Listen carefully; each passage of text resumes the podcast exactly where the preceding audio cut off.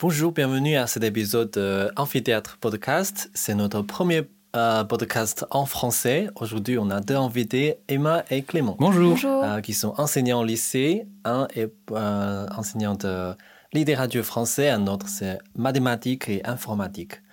Et donc, on va parler sur leur travail, sur leur quotidien de préparation de travail, comment ça organisé, leurs conditions d'être enseignant, comment ça marchait à l'école, avec, les étudiants, avec les collègues. Et à la fin, peut-être, on va échanger un peu sur leur propre chemin, pourquoi ils choisissent d'être enseignant, peut-être un peu sur le, leur opinion sur le système d'éducation en France. Et donc, je vous laisse diriger cet épisode.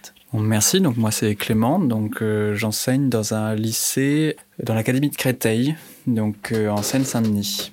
Et donc euh, Emma, pour, j'enseigne également en lycée et bah, le, français, donc qui recoupe. Peut-être qu'on peut commencer par ça, effectivement, décrire un peu nos disciplines. Donc quand on dit français, en fait, ça recoupe à la fois la littérature française, du coup, et le travail sur la langue, donc euh, tout ce qui va être grammaire, orthographe, euh, conjugaison, tout ce qui habituellement fait assez euh, peur aux élèves.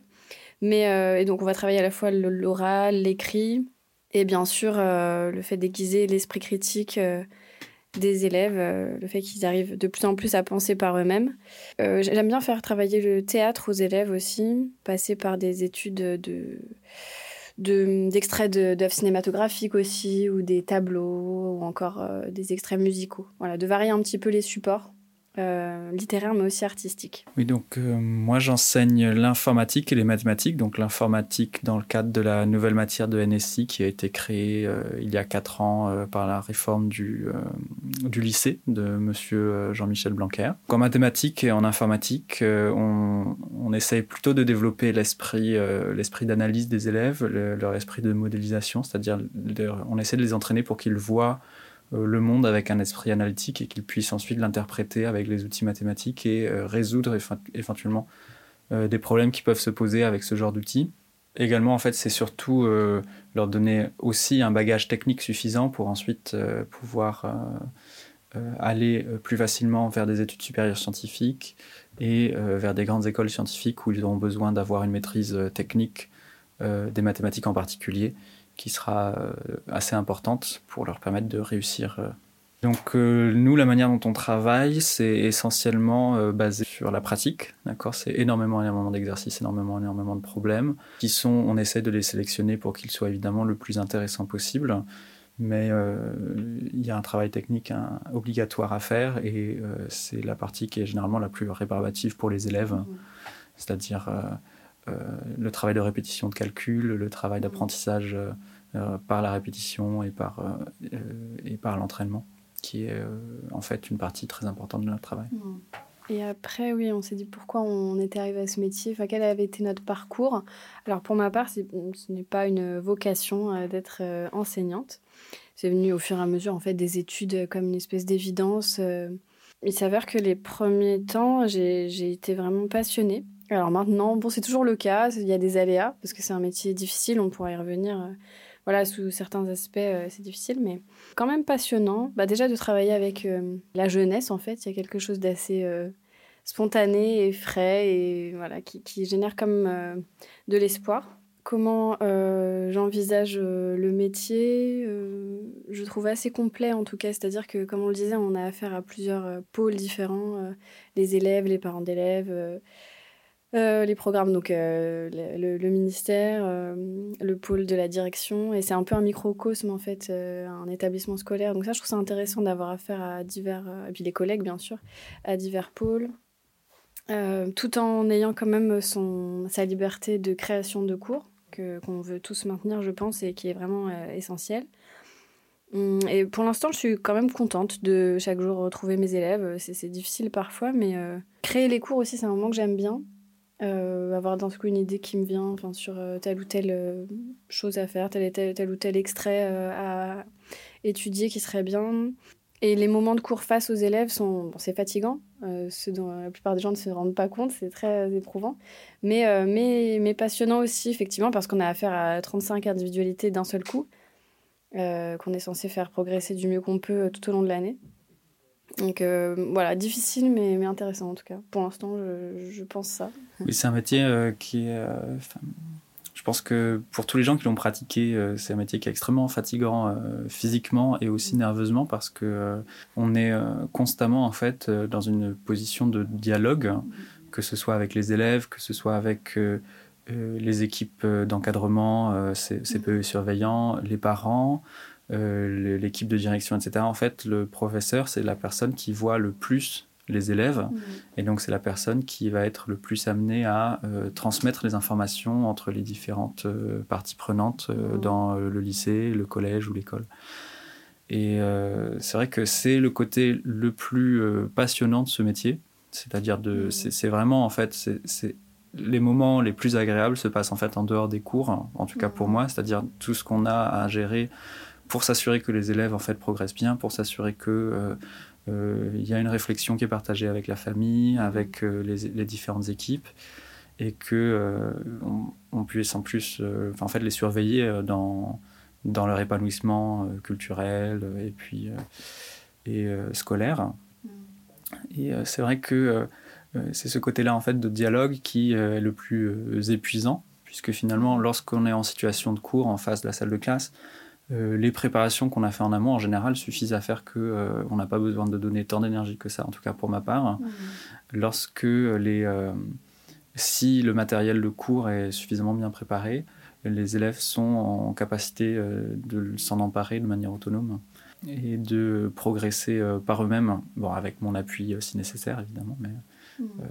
en général, en fait, la partie la plus fatigante et la plus, de, la plus exigeante en fait, du métier se passe en tout cas euh, en dehors des heures de cours et c'est ce qui prend le plus de temps et c'est ce qui est le plus passionnant et c'est ce que pas mal de gens ne réalisent pas, j'ai l'impression, lorsque on parle de ce métier parfois. Il y, a énormément de, préjugés et de euh, fausses, euh, fausses idées en fait sur ce métier, mais c'est incroyable comme ça perdure de manière insistante. Mais oui, oui, en fait c'est un métier qui, qui, ne nous lâche quasiment jamais. On est tout le temps en train d'y penser.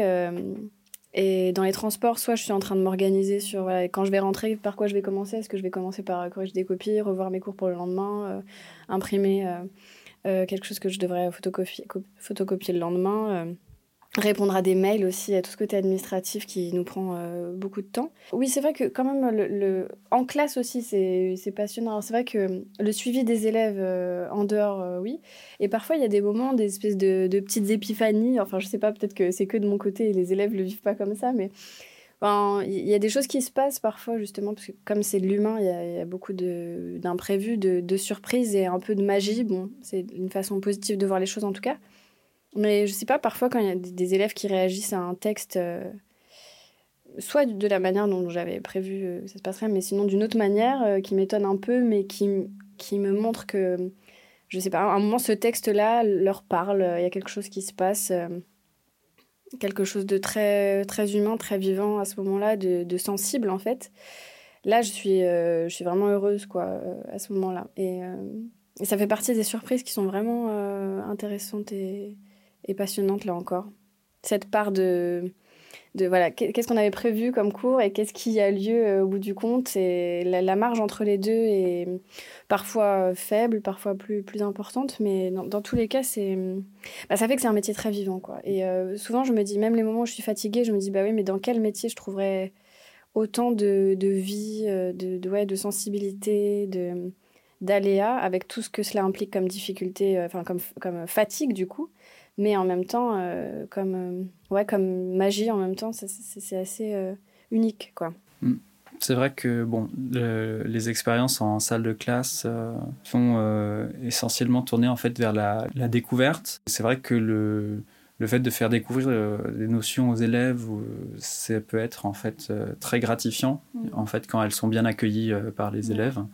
Ça peut être aussi l'inverse, c'est-à-dire que si le, rapport à l'élève au matériel qu'on lui fournit n'est pas exactement euh, très bon, mm. euh, ça peut aussi être assez démoralisant euh, parfois de, mm. de voir en fait la considération que les élèves ont pour le travail qu'on nous on leur donne en fait. Mm. donc ça va dans les deux sens en fait. Ça peut être à la fois extrêmement gratifiant ou alors extrêmement démoralisant. en sciences, le côté épiphanie de la découverte a lieu surtout dans les grandes classes parce que ça, ça demande aux élèves de, de vraiment accepter, on va dire, tout le côté formel des sciences avant de pouvoir en fait en apprécier les différents aspects. Parce que c'est vrai que bon, l'expérience que j'ai en seconde, c'est que c'est surtout des enseignements techniques qu'on leur, euh, qu'on leur prodigue mmh. et euh, c'est presque c'est difficile d'accès, c'est-à-dire mmh. qu'on leur apprend le langage en fait, euh, le langage scientifique qu'on utilise ensuite après. Et il y a assez peu d'épiphanie en général à ce moment-là, sauf quand ils se rendent compte qu'ils ont compris. Et à ce moment-là, bon, c'est gratifiant. Mais le côté de tout ce qui est élégance d'une preuve, tout ce qui est élégance d'une manière de représenter les choses et ce genre de choses, euh, ça arrive plutôt dans les, dans les classes supérieures. C'est vrai que chaque année, euh, et même chaque semaine ou chaque mois, j'essaie d'améliorer les cours, je les revois. Euh, il y a toujours quelque chose à repenser. Et toujours cette marge d'imprévu de toute façon, puisqu'on gère 35 personnes en même temps avec tout le lot de ouais, d'imprévus. Il y en a un qui va avoir un mal au ventre d'un seul coup. ensuite, il y a l'alarme incendie. Enfin bon, il y a plein de choses qui sont en fait, dont on doit tenir compte en permanence. Et effectivement, une heure de cours, on est obligé de, de la penser par étapes en elle-même, je veux dire. C'est-à-dire que concrètement, on n'est pas fait pour être concentré sur une même euh, euh, chose euh, pendant plus de 10 minutes, quoi. Donc, euh, on essaye, je sais pas, je pense que toi, c'est pareil, de, ouais, de, construire ne serait-ce qu'une heure de cours en plusieurs étapes, avec de varier les activités, de passer peut-être un moment d'une lecture, ensuite à... moi, j'aime bien, en fait, faire mettre en scène un texte par les élèves. C'est une façon aussi d'analyser les textes, en fait. Donc, parfois, je vais leur dire, voilà, bah, on a lu le texte, on a besoin de combien de personnages pour mettre en scène ce texte, peu importe d'ailleurs que ce soit du théâtre ou pas. Ça me fait m'assurer ou non justement de la bonne compréhension du texte par les élèves. Il y a quelque chose de très vivant. Il y en a un qui fait le narrateur, euh, voilà, qu'est-ce qu'on met, est-ce qu'on met un élément de décor ou pas, et puis pas forcément, bien évidemment, on fait avec les moyens du bord, mais donc mettre en place ça par euh, la mise en scène, par exemple, c'est intéressant, ça fait une autre activité possible, mais parfois aussi par le dessin, en fait, je leur dis, ben maintenant, euh, surtout pour, par exemple, des textes qui ont une mise en abîme ou des choses comme ça, on dit, bon, maintenant je vous, donne un petit peu de temps, le temps nécessaire hein, pour euh, que vous dessiniez le texte. Et alors chacun euh, commence à se pencher là-dessus. Puis ça permet de dédramatiser pas mal de choses. En plus, parce que souvent j'ai la phrase euh, Mais madame, je ne sais pas dessiner. Alors je leur dis Si, tout le monde sait dessiner. Puis ils jouent tous le jeu, bon, avec plaisir. Enfin, j'ai l'impression, en tout cas un minimum. Et enfin, en tout cas, voilà, varier les, les activités. Et ça, c'est vrai que c'est aussi quelque chose qui nous prend beaucoup de temps à prévoir à l'avance et tout en ayant sur le moment une capacité d'adaptation en plus. En fait, il y a non seulement la marge qu'on avait prévue, mm. mais euh, une autre capacité d'adaptation euh, sur le moment. Ça m'est arrivé parfois de changer quelque chose euh, dans une heure de cours que j'avais prévu parce que je me disais que là, ce n'était pas le moment pour la classe. voilà, soit de décaler, soit de supprimer quelque chose ou d'en ajouter une autre selon le moment, selon la manière dont se déroulaient les choses. Ouais, sur le moment, quoi. Oui, en fait, c'est ce qui peut se passer dans la classe, c'est toujours un peu imprévisible. Euh, mm. Et euh, c'est vrai que cette capacité de s'adapter euh, constamment, mm. on va dire, aux humeurs et au niveau de fatigue des élèves aussi, c'est quelque chose qu'on fait en fait constamment. Je fais pas du tout les mêmes cours, je prépare pas du tout les mêmes cours si je sais qu'il a lieu à 10h le matin ou s'il a lieu de 4, à 7, de 4 à 5 en fin de mm. journée. je sais que si je dois préparer un cours en fin de journée, je sais que mes activités doivent être simples parce qu'il faut que les élèves, les élèves sont fatigués, j'ai besoin de les mettre en confiance, j'ai un travail de, mmh. de, mise en confiance des élèves euh, avant de vraiment commencer à faire quoi que ce soit parce que sinon, euh, mmh. euh, sinon ils peuvent tout simplement, ça peut arriver qu'ils refusent de travailler par fatigue en fait tout simplement surtout en fin de journée alors c'est vrai qu'en science euh, on a moins le côté euh, mise en scène le côté mmh. c'est-à-dire qu'on n'utilise pas du tout les mêmes outils pour euh, pour que les élèves s'emparent du matériel de cours mmh. on fait pas de théâtre on fait pas de on ne fera pas des lectures à haute voix, etc. Mais on, a d'autres outils qui nous permettent aussi de varier les différents temps, mmh. les temps de mise en activité. Souvent, en fait, ce qui va nous permettre de, de, de gérer ces différents temps, c'est de mobiliser un temps l'écrit, un temps l'oral, sur des exercices de durée différentes. Euh, par exemple, un exercice où on demande directement la réponse sans raisonnement, un exercice où on demande d'écrire le raisonnement, un, exercice où on demande de euh, corriger ce qu'a fait le voisin, etc. etc. En fait, on joue également sur sur les différents euh, temps du cours et sur les différentes formes d'exercice pour que les, les, élèves en fait puissent euh, en fait gérer leur fatigue et, et, que nous on puisse gérer leur motivation aussi. Euh, c'est quelque chose qui est hyper important, surtout que en lycée, en mathématiques, on récupère le plus souvent des élèves qui ont déjà un rapport avec les mathématiques qui est très forgé déjà, qui est très, euh, très défini. On a déjà, euh, ça arrive de, assez fréquemment qu'on ait des élèves euh, qui arrivent en seconde en disant dès le premier cours ou dès le deuxième cours, de toute manière, monsieur, c'est pas la peine de venir m'aider, j'ai jamais été bon, mmh. j'ai pas envie de faire ça. Même maintenant, avec la réforme du bac, de, du lycée qui a lieu il y a trois ans. Euh, il n'y a plus de mathématiques dans les filières générales en, obligatoire, et donc il y a des élèves qui arrivent en seconde aussi en disant euh, Moi, de toute manière, je, mon projet, c'est d'arrêter les mathématiques, donc euh, je vais en faire le minimum, etc. Donc en fait, tout l'enjeu pour nous, c'est d'arriver à proposer euh, des activités, des mises en activité des élèves qui arrivent à les motiver, euh, quel que soit leur parcours, quelle que soit leur approche des maths, aussi quelle que soit leur, euh, leur envie et leur, orientation après. Surtout en classe de seconde où c'est la classe d'orientation, c'est la classe où je différencie le plus mes approches parce que je sais que certains ils, ils vont arrêter complètement les maths en allant en général. Mmh. Il y en a d'autres qui vont aller en technologique donc qui ont besoin des maths encore, mais à un niveau un peu moindre de ce que ce serait dans les filières générales. D'autres veulent se réorienter dans des filières professionnelles dans lesquelles il n'y a pas forcément besoin de maths, ce genre de choses.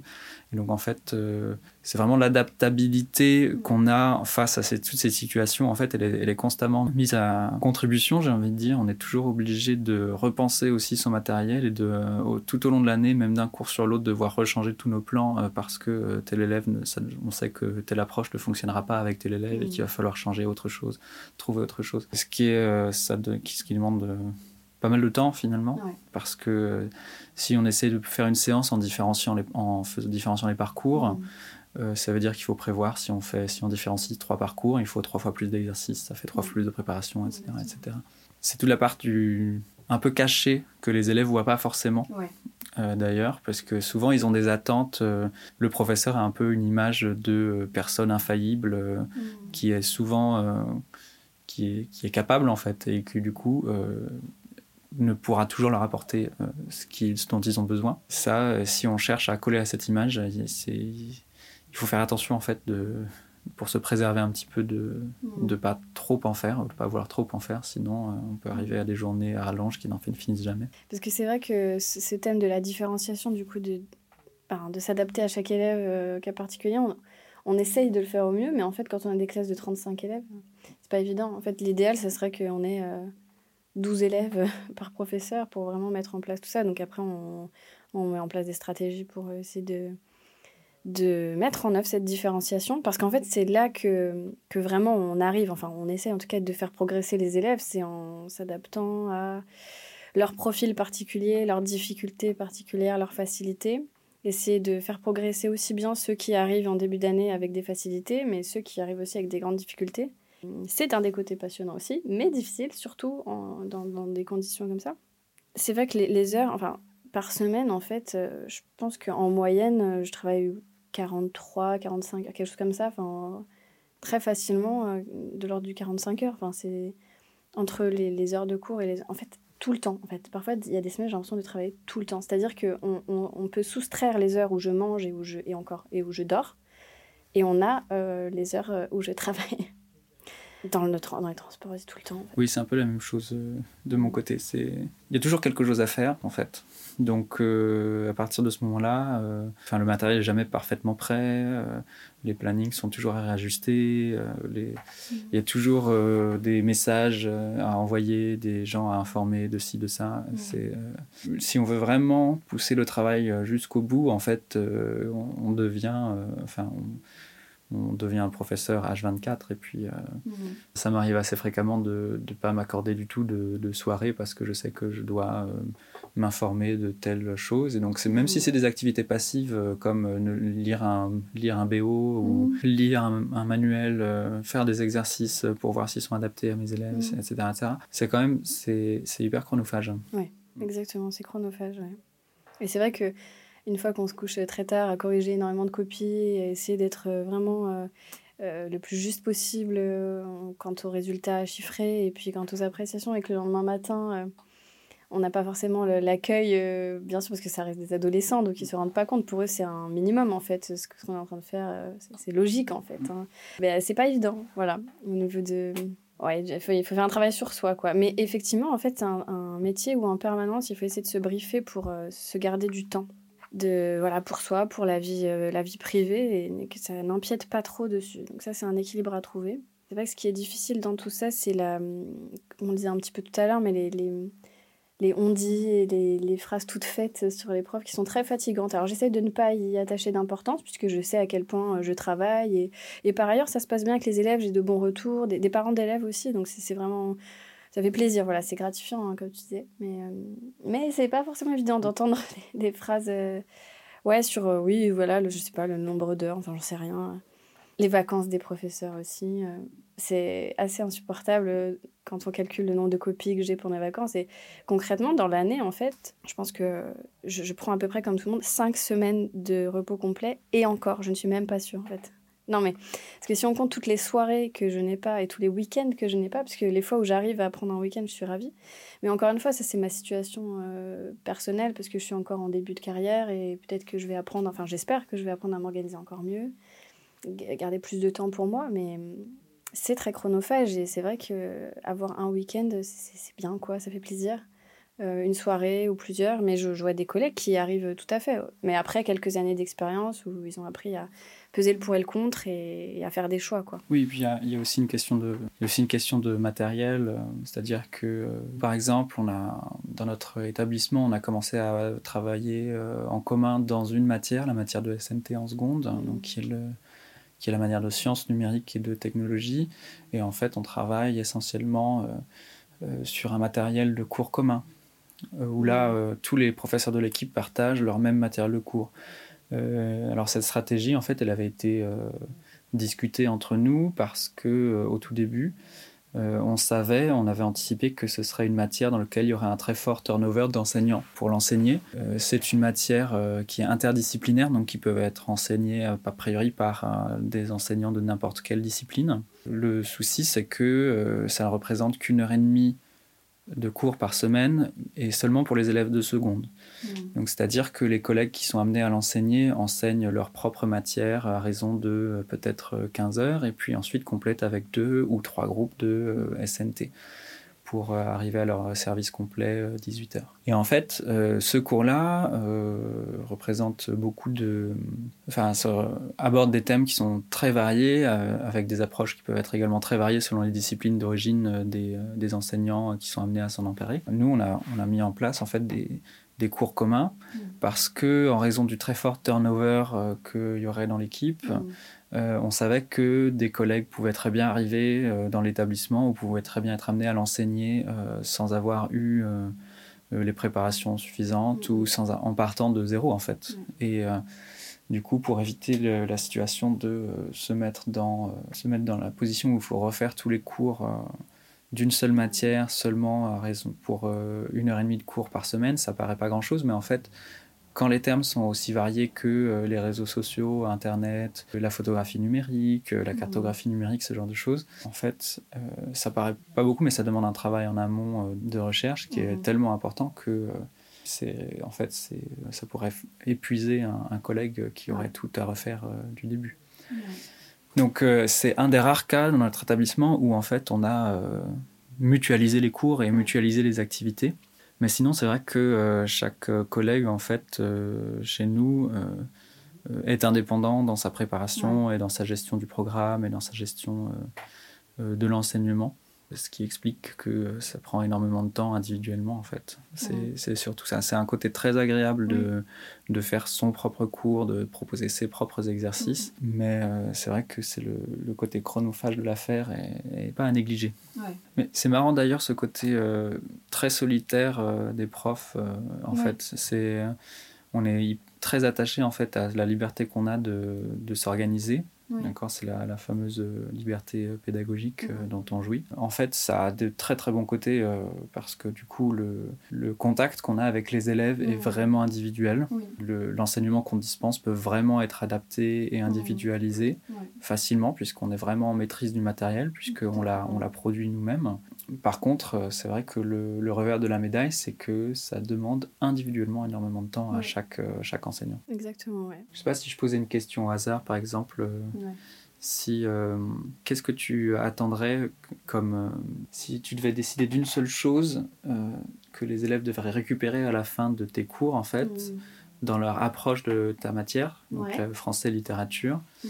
qu'est-ce que ce serait en fait? Qu'est-ce que tu veux qu'ils ah récupèrent, tu vois, qu'ils puissent garder, qu'ils puissent raconter euh, euh, à propos de la littérature et du français, lorsqu'ils ont par exemple eux-mêmes des enfants plus tard et qui eux-mêmes iront à l'école et au lycée? Alors, entre autres, euh, la curiosité de se pencher sur des textes de d'autres êtres humains qui ont probablement vécu des, choses à la fois similaires et un peu différentes forcément, des peines, euh, des, des, joies. Euh, c'est ça en fait pour moi la littérature c'est d'un peu converser avec euh, d'autres, avec du d'autres expériences, d'autres époques, d'autres sensibilités en fait, d'autres d'autres humains à travers les, les, siècles. Et puis du coup apprendre à se connaître un petit peu mieux aussi soi-même à ce moment-là, comment je comment je reçois tel texte par rapport à mon état d'esprit à ce moment-là. Euh, comment on peut lire effectivement à tel âge un texte euh, en, adorant tel personnage et puis plus tard on le voit différemment. Enfin, c'est passionnant, je trouve.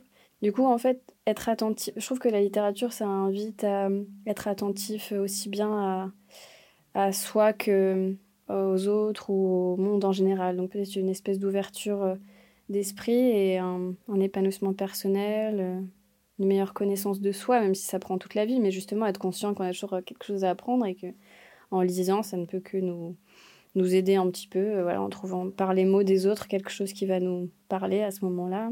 Et puis, euh, bien sûr, euh, aiguiser leur, leur, esprit critique, leur, oui, aussi bien leur ouverture d'esprit que leur esprit critique, justement, être capable de penser par soi-même. quoi. Est-ce que tu travailles dans tes classes le fait de l'appropriation de l'outil de la littérature pour que les élèves puissent exprimer eux-mêmes à travers la littérature et leur propre écriture, mmh. du coup, leurs propres sentiments, leur propre mmh. histoire leur propre ressenti, euh, alors avec leur vision d'élève, hein, c'est-à-dire de très jeunes gens. Oui, tout à fait.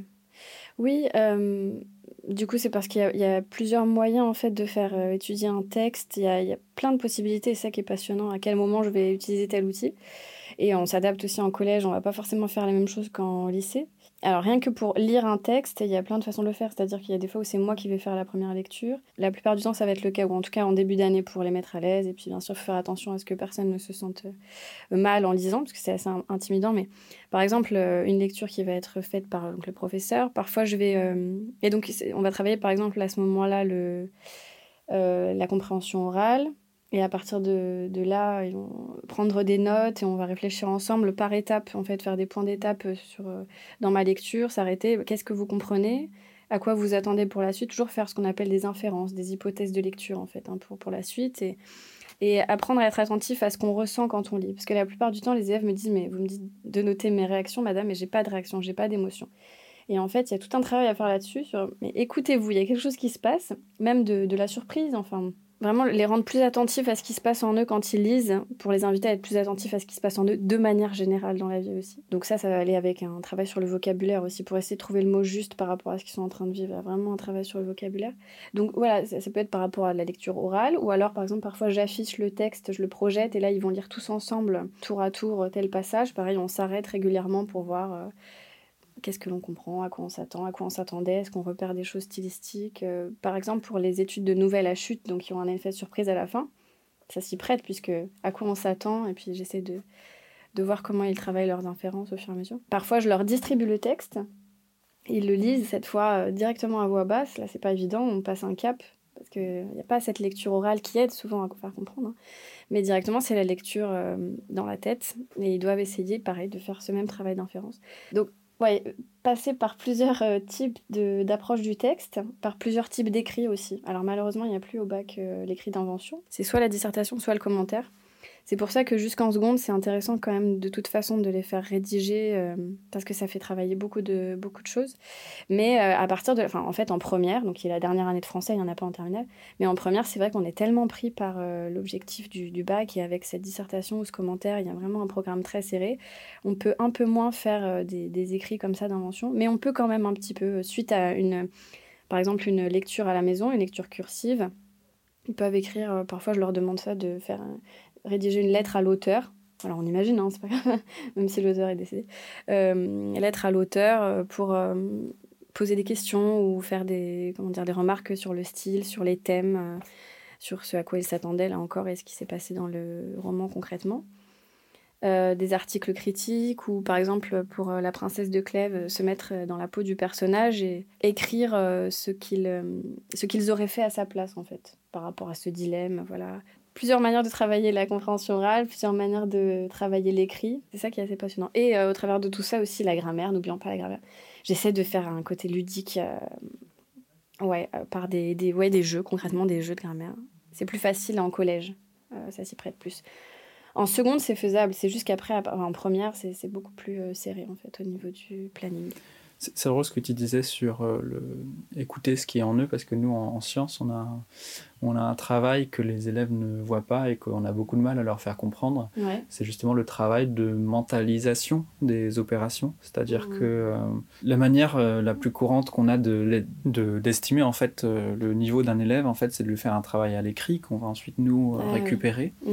Et donc, en fait, le principal souci que les élèves ont, c'est qu'est-ce que je dois écrire pour que j'ai la bonne note, pour que euh, soit considéré. Alors qu'en fait, c'est pas du tout ce que moi je recherche en tant qu'enseignant et euh, j'essaie de le faire comprendre à mes élèves en fait euh, souvent avec des séances mentales.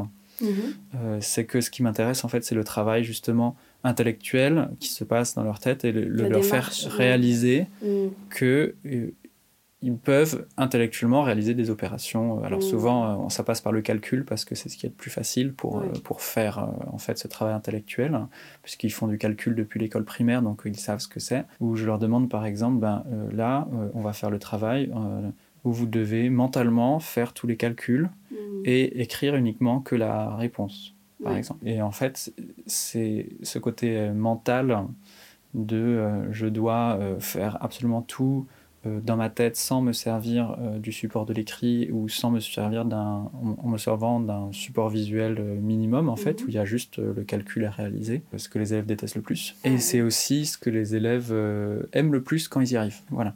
C'est-à-dire que une fois qu'ils y arrivent ils ont l'impression d'avoir un super pouvoir ils ont l'impression de, de tricher en fait. C'est-à-dire mhm. qu'ensuite, lorsqu'ils ont une interrogation écrite où je leur donne des exercices, où là, ils doivent le faire avec le papier et le crayon, mhm ils y arrivent très bien en me disant bah oui mais c'est facile parce que je le fais dans ma tête j'ai plus qu'à l'écrire. Euh, bah oui mais en fait c'est exactement ce que je cherche moi. C'est à dire que et en fait on a on a un premier travail de auprès des élèves notre premier travail c'est de le faire se rendre compte qu'ils peuvent faire ces opérations et que euh, c'est ça en fait le travail. C'est de ça qu'on parle. Et que c'est pas le travail purement écrit, parce que le travail purement écrit, c'est l'outil que moi j'utilise pour évaluer leur travail intellectuel. D'accord. Et c'est pas sinon je peux pas je peux pas regarder directement dans leur tête. C'est ça le. Et en fait, euh, c'est aussi ça en fait qui provoque, euh, en tout cas en mathématiques, le plus souvent, c'est ça qui provoque des blocages mm. où les élèves regardent le truc, ils disent ben je ne sais pas faire. Et en fait, c'est parce qu'ils n'ont pas la clé, euh, ils n'ont pas mentalement l'opération à réaliser. Mm. Et du coup, ils savent pas faire. Et puis, ils écrivent si on leur donne un exercice dans lequel ils doivent écrire la réponse, ça va être un gloubi-boulga de symboles dans lequel ils vont essayer de se rappeler euh, symboliquement ce que ça peut être, alors que l'opération intellectuelle n'aura pas été faite euh, mm. en amont. C'est une difficulté qu'on a. Et il y a une autre difficulté qui est un peu la difficulté duale de celle-ci, c'est que euh, on peut se retrouver avec des élèves qui ont une intelligence symbolique très développée, et qui sont capables de répondre aux questions en utilisant uniquement la logique symbolique du langage mathématique, mhm. mais qui ne font pas l'opération intellectuelle euh, mentalement. Et ces élèves-là, pour eux, c'est beaucoup plus compliqué parce que euh, lorsqu'on va leur proposer des, euh, des exercices qui vont au-delà des méthodes de cours ou qui vont à côté des méthodes de cours ou qui vont aller s'intéresser à un cas un petit peu particulier qu'on n'évoquera pas parce qu'il est très peu courant ou mhm. parce que c'est, on va dire, une petite bizarrerie, etc., euh, qui vont être incapables de refaire la démarche intellectuelle de, qu'on leur demande et qui vont se retrouver coincés alors qu'ils sont par ailleurs, euh, en tout cas, ils peuvent paraître brillants à l'écrit. Donc c'est oui, nous en fait, enfin en science, ce qu'on mhm. cherche essentiellement, c'est ce travail mental là et qui est le plus difficile à mettre en œuvre euh, chez les élèves. Et, du coup, comment tu, tu essayes de faire euh, pour les faire arriver à cette démarche-là, en fait, qui déjà qu'ils comprennent ce que tu attends d'eux et, qui passent le cap, en fait. Bizarrement, ça passe beaucoup par l'oral aussi.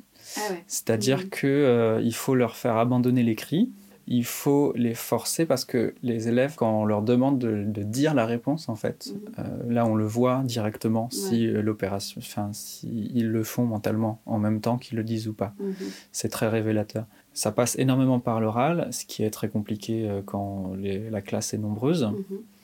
Donc je sais qu'à mes débuts, j'avais essayé de faire des exercices de de résolution d'équations où je faisais réciter la, la, dot de résolution en chœur à toute la classe, mais bon, ça n'avait pas très bien marché. Mm.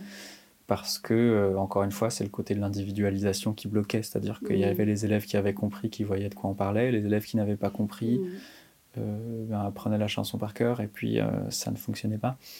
Donc j'ai abandonné depuis. Maintenant, j'essaye d'individualiser.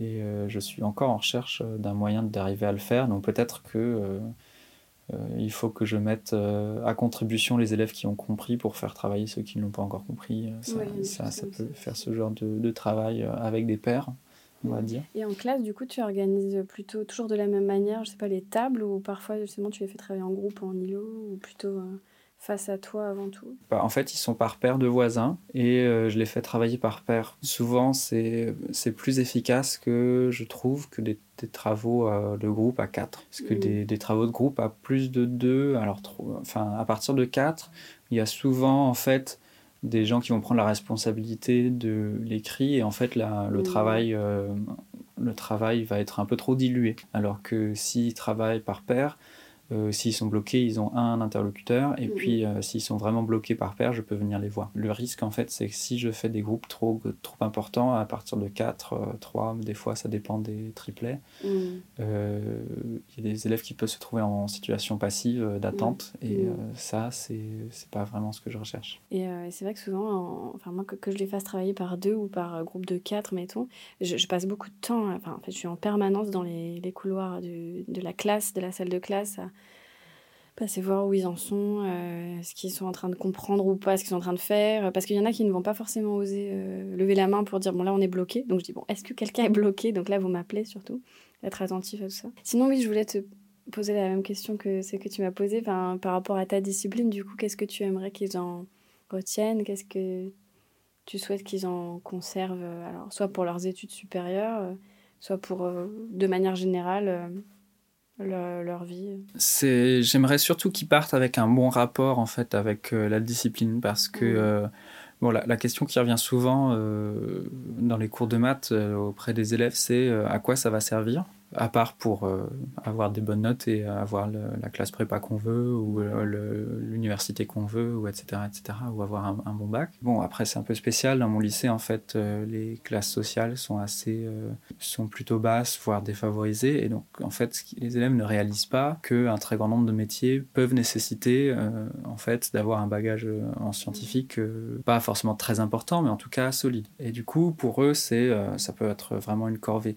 Donc en fait je mon, premier objectif, si je, si je voulais que, euh, qu'ils retiennent une chose, c'est que bah, en fait, les maths, c'est pas une corvée et que, euh, enfin, on n'est pas obligé euh, d'aimer ça, on n'est pas obligé d'avoir des atomes crochus, mais que, en fait, c'est une matière et une discipline comme toutes les autres et qu'elle n'est pas, elle est pas spéciale. On peut très bien s'épanouir dedans ou pas, et en fait qu'ils aient un rapport un peu moins. Enfin, je ne sais pas pour les autres disciplines, mais pour les maths, il y a vraiment quelque chose de très. Euh, il y a comme quelque chose de cristallisé déjà, euh, de très. Euh, soit on y arrive, soit on n'y arrive pas. c'est un peu. il y avait une époque où on parlait, c'était souvent une matière qui était perçue comme déterminante, alors qu'en fait, bon. Mm. c'est important pour les filières scientifiques, mais c'est pas non plus. Enfin, ça, c'est quelque chose qui se mm. travaille. Hein, c'est pas. Il faut dédramatiser le truc. Et c'est ouais, ce rapport en fait aux maths et aux sciences que j'aimerais bien qu'il soit plus, euh, un peu plus normalisé et pas trop sacralisé. Et c'est difficile puisque enfin, le, le niveau euh, des élèves euh, est très disparate en fait jusqu'à la seconde. Après, à partir de la première, il y a les groupes de spécialités qui se constituent, donc le, niveau s'homogénéise un petit peu. Mhm. Mais jusqu'à la seconde, on a des grands, des grands écarts dans les classes avec des élèves qui, cette année, j'ai une élève qui n'avait jamais entendu parler de nombres négatifs. Mhm.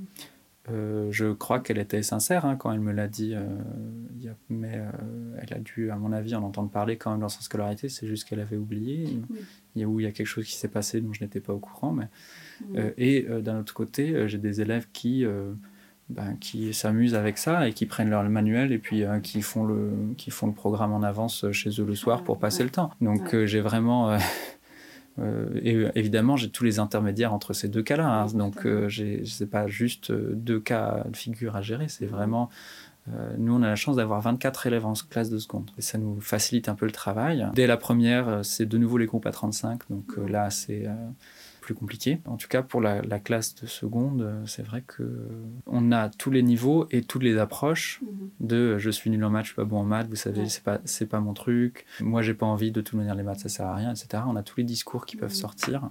En fait, c'est ça que j'aimerais que les élèves euh, retiennent si en sortant du lycée, c'est qu'en fait, c'est tous ces discours-là, ils sont un peu biaisés et que les, mhm. les, maths, c'est juste une discipline comme une autre et il faut il faut l'apprendre comme telle et pas et pas trop la dramatiser. Non, mais on l'a dit, mais par exemple, d'une classe à l'autre, euh, et d'une heure à l'autre parfois, hein, mais d'une classe à l'autre, il ne va pas y avoir forcément les mêmes profils euh, les plus présents. Par exemple, une classe va être particulièrement dynamique, une autre non. Un même cours, euh, du coup, ne va pas être, comment dire, être réalisé de la même manière selon, hein, donc selon le, groupe classe formé. Hein. Et c'est vrai que ça, c'est à prendre en considération et c'est intéressant aussi c'est vrai que parfois, je dis, bon, qui, veut lire? Et alors là, j'ai 10 mains levées minimum.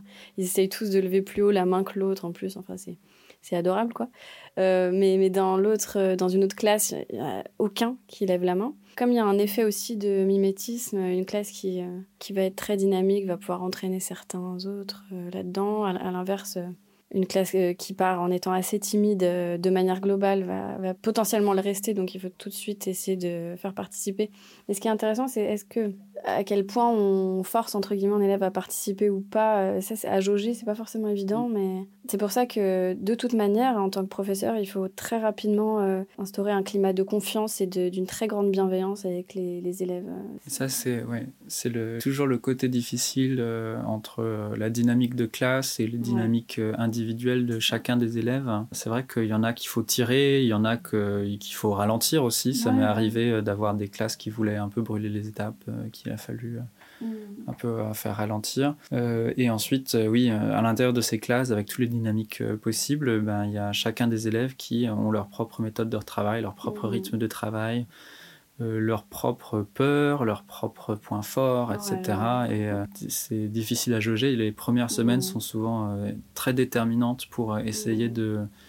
Alors là, c'est c'est vraiment. il faut deviner le plus vite possible comment comment les élèves sont et puis ensuite mmh. comment ils vont réagir. Donc, enfin, souvent les premières semaines, il y a des ratés. Hein, ça arrive fréquemment, mmh. enfin, chez moi, que mmh je me plante euh, sur un élève et que je me trouve dans une situation de blocage qu'il faut débloquer par la suite parce que mmh. euh, j'ai exigé qu'une élève aille faire un exercice au tableau et puis ça l'a mis complètement en stress, elle voulait pas ou alors elle était en opposition, enfin bref. Mmh. Euh, ou à l'inverse que je réfrène des élèves qui veulent absolument participer et qui du coup s'en trouvent frustrés. c'est c'est un, un, équilibre entre tous les individus d'une classe à trouver qui est qui est difficile et en même temps c'est inévitable. C'est-à-dire qu'au bout de euh, cinq semaines d'enseignement, euh, le climat de la classe est en général stabilisé et, on sait, euh, enfin, le, travail peut commencer. Enfin, après ces cinq semaines, en général, moi je sais si l'année va être plutôt très pénible ou plutôt facile ou plutôt difficile ou quels sont les défis qui m'attendent, etc. Parce que euh, une fois que les élèves se sont euh, rencontrés, retrouvés et qu'ils mm. ont mis en place leur propre euh, système de travail, leur propre système, mm. c'est difficile à faire bouger après. après, dans le cours de l'année, en fait, c'est difficile de faire bouger par notre action. Parce qu'en fait, nous, on voit au cours de l'année que les élèves évoluent par eux-mêmes et puis les mm. rapports changent entre eux. Mais en fait, ils sont moins dus à ce que nous, on fait que que ce que eux en fait organisent euh, par eux-mêmes. Alors que dans les cinq premières semaines, euh, généralement les classes sont plus malléables, euh, les élèves sont plus sont plus faciles. Par exemple, ne serait-ce qu'à déplacer, si d'une classe à l'autre, si on voit que ça se passe pas bien entre plusieurs élèves, refaire un plan de classe ou refaire redéplacer les élèves ponctuellement, c'est possible les cinq premières semaines c'est plus possible. Ça devient beaucoup, beaucoup, beaucoup plus compliqué après. En tout cas, il faut, ça demande de faire euh, discuter avec les parents euh, pour, euh, pour que si c'est vraiment nécessaire. Et oui, cette gestion, en fait, à la fois individuelle et collective est complètement déterminante pour le climat de travail dans la classe. Et mm, mm. c'est les, les, la période de, l'enseignement jusqu'à jusqu'aux vacances de la Toussaint, en fait, c'est souvent c'est la plus importante. Et c'est aussi celle sur laquelle on, moi je travaille le plus parce que en informatique, c'est aussi celle où on va faire toutes les installations euh, de postes, où on va faire mm. toutes les, euh, on va mettre en place euh, tout. alors dans les lycées, il y a aussi toutes les réunions des conseils pédagogiques, toutes les réunions de rentrée, toutes les, si, pour peu qu'on soit professeur principaux, on a mm. des missions de rentrée également, de vérification administrative, etc. C'est vraiment que c'est la période la plus intense mm. dans l'année. Et une, après ça, normalement la classe, enfin chez la classe s'installe et puis mm. le, la, routine, la routine de travail peut commencer. Et euh, ne serait-ce que la, première heure de cours, de toute façon, chaque année, je, revois ma première heure de cours et je la retravaille. Mais c'est vrai que ne serait-ce que celle-là, elle est, elle est très, elle est fondamentale en fait. Pour ma première année, pour ma première entrée, je sais pas combien d'heures j'avais passé à préparer juste ma première heure de rencontre avec les élèves, quoi. Ça, m'avait pris beaucoup de temps. Et cette première partie de l'année, c'est vrai, les 5-6 premières semaines, 7 premières semaines, en fait, parfois j'y passe l'été en fait, cette première période, il y a tellement de méthodologies à installer. Cette première séquence, elle est, vraiment euh, fondamentale. Et après, c'est pour ça que pendant les vacances de la Toussaint, du coup, mais j'ai du travail. Il faut retravailler euh, la suite que j'ai mis en place euh, brièvement pour après. Enfin, il y, a toujours des, éléments à travailler, à retravailler. Et c'est vrai que cette première partie me prend beaucoup de temps de préparation, notamment, hein, mais le reste aussi. Hein, mais ouais, on, y met beaucoup d'importance d'enjeu.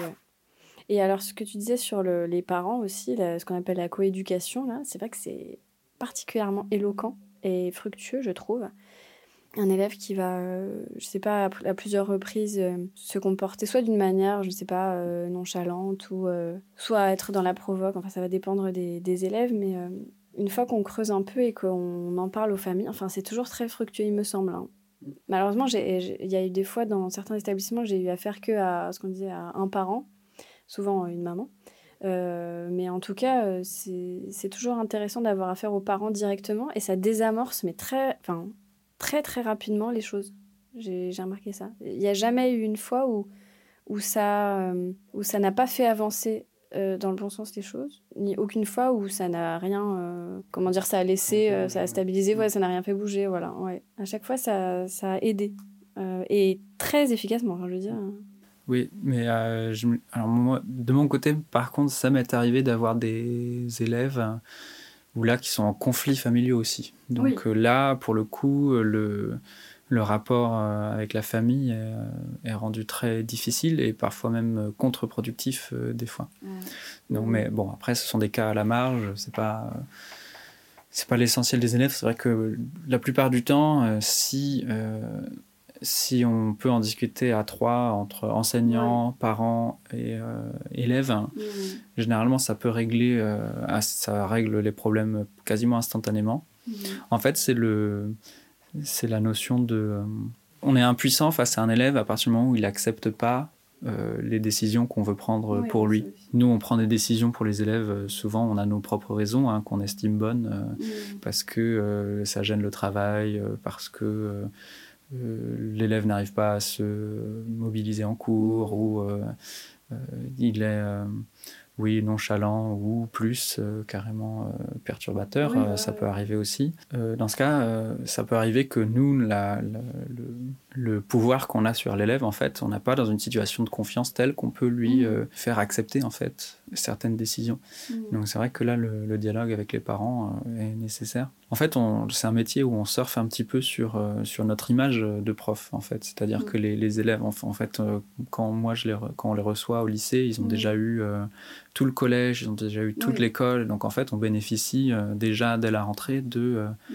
On est un enseignant et donc on a une sorte de pouvoir déjà. Et ils ont déjà éduqué, en fait, dans le système scolaire. C'est avec ça, en fait, c'est cette image de prof, en fait, qui, qui qui peut nous permettre en fait de, à la fois de les de leur apprendre des choses mm. parce qu'ils sont ouverts à nous puisqu'on est prof mm, mm. et aussi de leur faire accepter certaines mesures euh, ben, de gestion de classe, en fait, un plan de classe. faire, faire accepter un plan de classe à une classe, en fait, mm. si la classe n'est pas d'accord, qu'est-ce qu'on fait? Enfin, c'est pas possible. Donc en fait, on a besoin de, on, on, utilise cette image et c'est hyper important de pas la, de pas la bafouer aussi d'ailleurs. donc il y, y, a un certain nombre de conventions. Enfin, quand j'avais fait euh, l'ESP, donc euh, pour, euh, pour apprendre, c'était une des premières choses qu'ils nous avaient dites. En fait, c'était que vous dites que vous allez faire, faut le faire, et vous devez être une personne de confiance totale. C'est-à-dire, si, si, jamais les élèves perçoivent qu'on ne peut pas vous faire confiance, en fait, on a perdu l'outil principal, on a perdu notre outil de travail. C'est notre outil de travail principal, puisque nous, on travaille juste en, en, parlant. En fait, on agite les bras, on donne des cours, on donne du matériel, mais les, les, gens qui font vraiment le travail dans la salle de classe, ben, ce sont les élèves. Donc, euh, euh, s'ils n'ont pas confiance en ce qu'on leur donne et ce qu'on leur demande de faire, et euh, eh ben là, l'année, elle, est finie, quoi. Elle, est, complètement pourrie. C'est un présupposé, quoi. C'est les, fondamentaux, quoi. Ouais, c'est vrai. Mm. Oui, moi, je voulais juste mentionner un côté extrêmement gratifiant du métier aussi qu'on n'a pas, qu'on n'a pas abordé, c'est les c'est les élèves qui reviennent en fait quelques années après ou l'année d'après. On a un travail un peu comment dire dramatique en un sens puisqu'on voit les élèves et puis ensuite ils s'en vont. En fait, on fait juste passer euh, dans leur euh, vie, puis on a, on a un impact sur eux. Enfin, on essaie d'avoir un impact sur eux le plus positif possible. 95%, je sors le chiffre comme ça, mais en fait, la quasi-totalité des élèves, euh, on ne les reverra plus. On leur a eu un impact sur eux. On sait que ils vont parler de nous plus tard, peut-être en racontant des histoires qui se sont passées dans les cours des uns et des autres. On les revoit pas. Et en fait, bon, le côté gratifiant, c'est quand il y a des élèves qui reviennent pour nous dire bonjour de temps en temps. Ça, c'est formidable. Hein.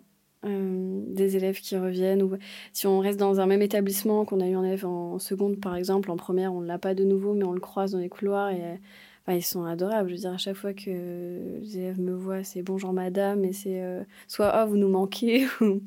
Et puis des élèves, par exemple, que j'avais eu en seconde, et là, ils sont en terminale en ce moment. Quand ils passent devant ma salle, souvent, enfin, ils me disent bonjour. Euh, ils me disent, ah oui, je me souviens. vous savez, parfois, je repense à la nouvelle que j'avais écrite au début de la seconde, je la relis. Et euh, une de ses amies qui dit Ah, il m'en parle souvent. ça, ça arrive moins en maths, mais. ils se souviennent pas de tel et tel exercice. non, euh, se souviennent pas trop euh, non, de tel ou tel exercice. Telle, telle notion, peut-être. Voilà, tel, tel apprentissage de notions. C'est pas. En fait, c'est parce que bah, il y a un côté un peu bizarre, c'est que c'est comme les recettes de cuisine, elles sont meilleures quand on a oublié la recette et qu'on est capable, de, qu'on est capable de refaire tout sans mm. la recette. Les élèves se rendent pas forcément compte qu'ils progressent en maths. c'est mm. c'est un peu aussi le côté de, ils se souviennent pas forcément du matériel, mais après, si on leur donne un exercice de niveau terminal, ils savent le faire en terminal, mais ils ont fait le travail en seconde en fait. Bah mais voilà et ils ne se rappellent pas exactement ce qu'ils ont fait en seconde. Je pense que c'est impossible de se rappeler des exercices faits en seconde. C'est l'imprégnation aussi, de toute façon, il y a de ça. Hein. Ouais, c'est vrai que ça, c'est formidable. Hein. Puis des mails d'élèves aussi. De... Une que j'avais eue quand elle était en troisième. Et là, l'année dernière, pour le bac de français, euh, donc ça faisait deux ans que je l'avais pas eu, elle m'a écrit un mail euh, hyper gentil en disant qu'elle était très contente de la manière dont s'était déroulé son bac de français. Qu'on avait pu faire en troisième lui avait servi, euh, apparemment, d'une manière ou d'une autre, d'une manière plutôt certaine que d'une autre, apparemment. Ce côté humain est vraiment porteur de beaucoup de, de joie, d'espoir, et, et il compense totalement, enfin, ouais, totalement, je dirais, ce que je peux entendre de négatif et gratuit sur les profs. Parfois, ça m'atteint quand même. Mm. Mais la plupart du temps, euh, non. Justement, grâce à toute cette, cette spontanéité et cette, euh, ouais, cette gentillesse, en fait, de la part des élèves. Globalement, en tout cas. Ce que j'essaie de leur enseigner euh, quand ils arrivent dans mes classes en seconde, et c'est d'ailleurs comme ça que je cherche, je gère le, la dynamique de classe, c'est qu'en fait, je les laisse être le plus eux-mêmes et que la seule limite en fait c'est qu'ils doivent laisser travailler les gens qui veulent travailler et qu'ils doivent donner en fait les meilleures conditions de travail à tout le monde euh, possible. Donc c'est très euh, c'est parfois difficile à mettre en place sur certaines classes mais euh, quand ça fonctionne c'est extrêmement c'est extrêmement gratifiant parce que le, les élèves s'organisent d'eux-mêmes pour donner le meilleur d'eux-mêmes en fait. Encore une fois je parle de la classe de seconde mais c'est parce que c'est la plus difficile qu'on ait à gérer hein. C'est euh, quand ils commencent à s'organiser entre eux pour se mettre en groupe de euh, nous on va travailler parce qu'on va aller dans les sections technologiques, nous on va travailler parce qu'on va faire ci, on va faire ça, nous on se met ensemble parce qu'on sait qu'on travaille bien ensemble, euh, juste ça en fait. si on y arrive en fait l'année est déjà gagnée Et, parce que même si académiquement, au niveau des maths, c'est pas brillant, en fait, on, sait déjà qu'en fait, ils ont acquis des réflexes de travail qui vont mmh. les euh, les accompagner euh, pendant le reste euh, de leur scolarité mmh. et même, j'espère, plus loin, c'est-à-dire quand ils seront dans mmh. un monde professionnel, de, laisser de laisser l'espace de travail aux autres et que tout le monde travaille dans de bonnes conditions. Et des fois, ça ne marche pas encore tout le temps, il faut encore que je travaille. Non, mais c'est bien, c'est une bonne manière de, voir les choses et de proposer l'enseignement. Et c'est vrai que parfois, dès la seconde aussi, je leur dis, ou même en quand j'étais en collège. Essayez de ne pas vous mettre à côté d'un camarade avec qui vous pensez que vous allez discuter. Prenez un peu en main de toute façon euh, euh, votre apprentissage. Mais effectivement, en faisant toujours attention à soi-même et aux autres, comme tu dis, c'est-à-dire que tout le monde puisse travailler dans de bonnes conditions. Non seulement vous, mais les autres, c'est vrai que c'est important. Euh, moi, j'ai jamais rencontré d'élèves qui étaient vraiment dans une opposition mmh. vraiment réelle. Ouais, ma première année peut-être, mais c'était de toute façon tellement lié à une situation familiale extrêmement complexe euh, pour cet élève. Enfin, il n'était pas un total. Enfin, c'était un blocage par rapport au système éducatif de manière générale qui était dû à une situation. C'est pour ça qu'en fait, à chaque fois, quand on se penche sur le cas par cas, c'est passionnant. Mais sinon, effectivement, les, les élèves sont, ont envie d'apprendre, ont envie d'avoir de l'attention aussi et du, de la considération, en fait, de la considération, d'attention. Oui, mais c'est parce que c'est l'époque où ils commencent à prendre de, de l'autonomie, ils ont mmh. envie d'être considérés comme des individus, ils ont envie de faire leur propre choix, ils ont envie que leur propre choix soit reconnu comme étant leur propre choix. C'est vrai que pour le coup, euh, c'est peut-être plus facile dans les matières littéraires, quand je vois le travail qui sont faits par les professeurs documentalistes euh, de mon mmh. lycée, qui leur proposent beaucoup de beaucoup d'activités créatrices euh, autour de la mmh. Littérature et des arts. C'est vrai que c'est un peu plus propice à l'expression personnelle, alors qu'en mathématiques et en informatique, on reste quand même encore sur un apprentissage technique euh, mm. qui, demande, euh, qui demande un petit peu de s'extérioriser euh, en fait du problème et de juste mm. s'intéresser davantage aux notions de maths qu'on travaille, aux notions d'informatique qu'on travaille plutôt mm. que sur sa propre capacité à produire quelque chose. Mais c'est vrai que oui, les, élèves ont énormément besoin d'attention et de reconnaissance en fait. C'est le, c'est ce moment en fait, la plupart d'entre eux se forgent leur identité euh, mmh. dans les cours, euh, au, niveau du groupe aussi. Euh, et ils ont besoin du coup de, de cette attention là mmh. aussi de la part de nous, c'est-à-dire qu'ils ont besoin de il y a le regard de leur père, donc les autres élèves, et puis il y a le regard des enseignants. Et en fait, c'est un mélange des deux euh, qui opère leur euh, auto autonomisation. oui. J'ai par exemple des élèves qui ont euh, changé de style vestimentaire trois fois dans l'année, par exemple, ou des couleurs de cheveux. C'est l'époque où les élèves font débuter une nouvelle activité extrascolaire ou arrêter d'anciennes activités extrascolaires. on a également des élèves qui font le choix chez nous pertinent, enfin, de manière complètement consciente et volontaire, par exemple, mhm. de, de s'investir énormément euh, dans une activité sportive, par mhm. exemple, et qui nous préviennent en tant que prof principal. Il m'a dit, ben là, je vais avoir du mal à travailler euh, le lycée parce que euh, là, je suis en train de m'entraîner pour mhm. les, les, régionaux de telle discipline de, ou, autre chose. Et en fait, c'est c'est aussi d'avoir ce rapport-là avec les élèves, c'est intéressant parce que euh, du coup, ça permet vraiment de discuter leurs choix. Et en fait, c'est à travers ça, en fait, c'est le, fait de les, de les aider à conforter leurs choix ou à se faire réaliser qu'ils sont en train de faire leur propre choix qui, qui leur permet de grandir aussi. Ouais, ouais, ouais.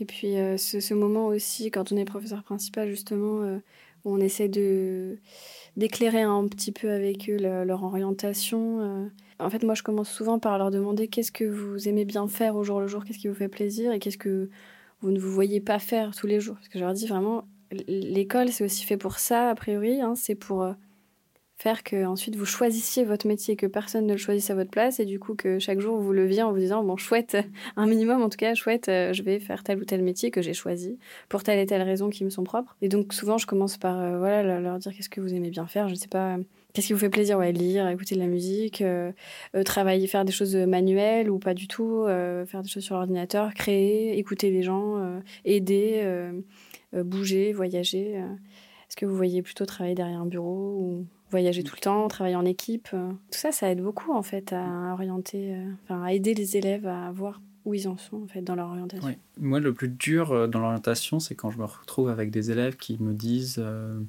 bah, Je n'ai aucune idée de ce que je veux faire.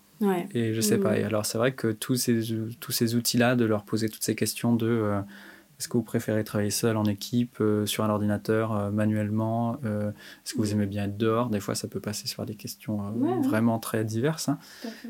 parce que les goûts peuvent être tellement variés et tellement aussi inattendus parfois que ça, travailler sur l'orientation des élèves, c'est un, c'est vraiment un travail de longue haleine et euh, de très, qui peut être très surprenant. Et oui, le, plus dur, c'est quand ils disent qu'on ne sait pas quoi faire. Et là, malheureusement, euh, des fois, on peut être un peu démuni euh, pour essayer de leur donner des idées. Souvent, d'ailleurs, ce sont des élèves qui sont très scolaires, c'est-à-dire qui sont très à l'aise avec les cours, qui travaillent bien, qui s'organisent en fait et qui ont organisé toute leur euh, activité autour du lycée, autour de mmh. l'école, autour du collège, et qui en fait du coup ont moins de temps, peut-être, euh, ou pas qu'ils ont moins de temps, mais qu'ils euh, se donnent moins de temps pour, pour vivre un peu à l'extérieur du lycée. Ce que je fais moi dans ces cas-là, c'est que j'essaye de, de, travailler sur, pas forcément ce qui leur fait plaisir, parce que là aussi, ça peut être une grosse question, il peut être, des, mmh. certains ne peuvent pas répondre à cette question-là, mais plutôt sur euh, où est-ce qu'ils se sentent à l'aise. Voilà, c'est-à-dire que bon, j'oriente plutôt vers le confort. Quelle, quelle, est la situation qui est confortable pour eux, euh, mm. peuvent continuer à pratiquer. Mm, c'est-à-dire que j'essaie de leur expliquer que le pire qui puisse leur arriver, c'est de se trouver dans une position inconfortable ou dans une, dans une filière qui, euh, qui ne leur conviendrait pas, etc. Et donc, essayer de trouver le meilleur compromis, au moins pour l'année suivante, et puis essayer d'amorcer une recherche sur le plus long cours. Et ça, c'est le plus dur, en fait. J'ai hâte, en fait, et je suis curieuse de découvrir toutes ces petites individualités euh, en construction, comme ça, euh, en pleine adolescence. J'y suis sensible, quoi. Et euh, je suis contente de les voir évoluer. Ensuite, après, quand je, je, les ai plus forcément, mais je les vois dans les couloirs, continuer à s'épanouir, etc. Je trouve que c'est vraiment passionnant tout ça. Et puis de voir au bout d'un moment des élèves qui n'osaient pas participer, qui se mettent à un moment de l'année, où j'avais pas forcément prévu. Voilà, quelque chose se passe et ils se mettent à, à participer davantage. Mm. Oui. Bon, après, il y a aussi les. Si on est un peu plus pessimiste, il y a aussi d'autres euh, côtés qui sont moins, moins agréables. Bon, après, là, c'est assez local à mon établissement de Seine-Saint-Denis, mais des fois, on a des problèmes de euh, d'élèves euh, qui n'ont pas forcément de papier. là, c'est très, ça peut être compliqué. On peut avoir des, euh, des élèves qui sont un peu complètement euh, perdus dans les systèmes scolaires euh, parce qu'ils sont issus d'une famille allophone ou ce, genre, ce genre de choses. Où là, ça demande énormément de travail en fait. C'est quand le contexte familial est, n'est pas très favorable, ça peut rendre l'épanouissement très compliqué. Et là, c'est moins agréable de voir des fois le, le, parcours de certains élèves. Oui, oui, et puis ça, on y est sensible aussi, hein, du coup.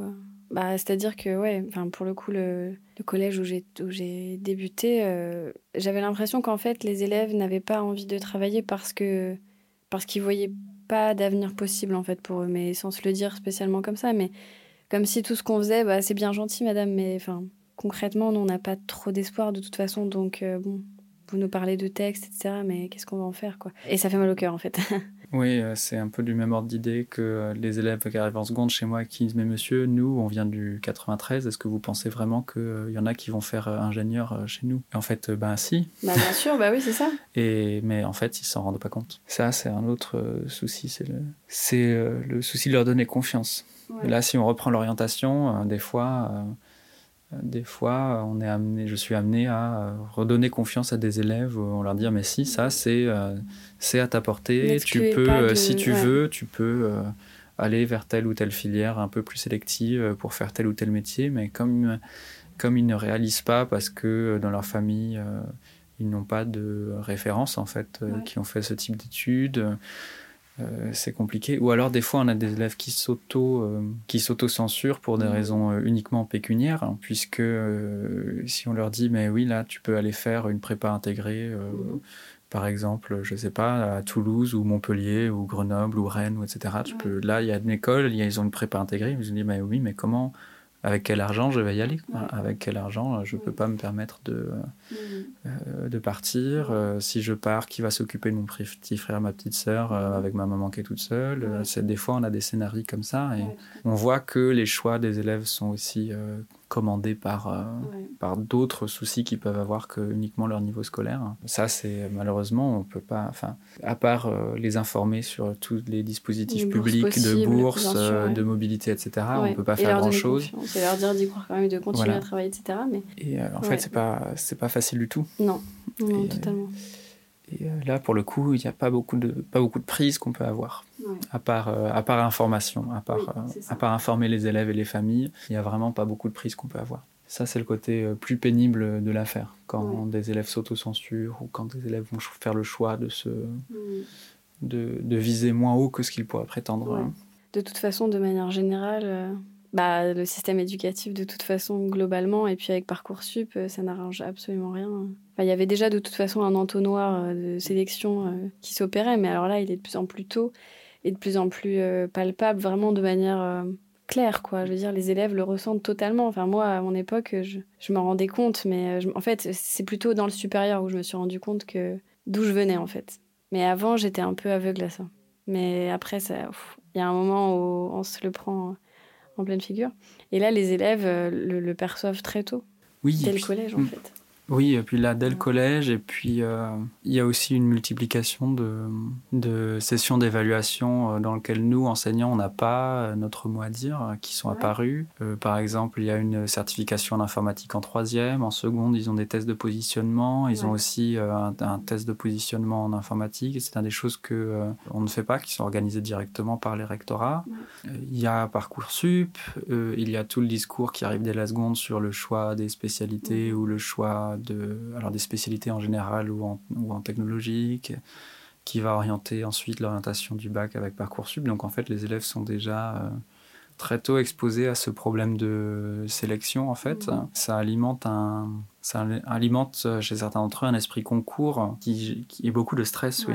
Beaucoup, beaucoup de stress euh, et qui, qui, gêne en fait leur apprentissage puisqu'il est tourné moins vers la matière que vers les résultats. Ça nous met aussi, nous, enseignants, euh, dans une situation un peu plus inconfortable mm. puisque les évaluations qu'on leur, qu'on leur propose, ben, c'est des évaluations dans lesquelles ils se font moins en confiance avec les élèves mais plutôt dans un esprit de, de réussite. Je sais que je peux plus, par exemple, donner une évaluation comme ça à mes élèves sans préciser le barème, sans préciser euh, mm. les coefficients, est-ce que ça va compter ou pas, comment, dans quelle matière, dans quelle manière, pardon. Et euh, ça, c'est une vraie difficulté. Enfin, c'est une difficulté et une entrave aussi à l'action que je peux avoir sur certains élèves. Mm. Dire que bon, on se teste, mais c'est pas grave. Euh, c'est en fait de fait, euh, il y a euh, l'orientation, il y a Parcoursup, donc de fait, mm. c'est grave, parce que dès la, dès la première, maintenant, le, le contrôle continu prend 40% de la part totale du baccalauréat. Ça compte, en fait, toutes les notes comptent. Donc, de ce fait, on est obligé de produire d'ailleurs un projet d'évaluation dans l'établissement pour mettre ça au carré et justement réglementer nos évaluations. Et en fait, ce projet d'établissement va constituer en fait le cadre d'évaluation du baccalauréat et va constituer de fait une, une contrainte euh, pédagogique. Même si euh, il est très léger, même si le projet d'évaluation est, est, peu contraignant, c'est de fait euh, une contrainte. Alors je ne sais pas comment ça se passe dans les autres pays, mais oui, on se rapproche beaucoup plus d'un esprit concours dès la fin du lycée que, que d'un esprit d'examen. Oui, c'est ça. Bon, ben, c'était tout, donc au revoir, merci beaucoup. Merci euh, beaucoup de nous avoir reçus. Au revoir. Merci encore mille fois à Emma et Clément euh, de venir euh, à notre podcast et, et, merci pour votre écoute. à la fois prochaine. Ciao, ciao. merci, au revoir.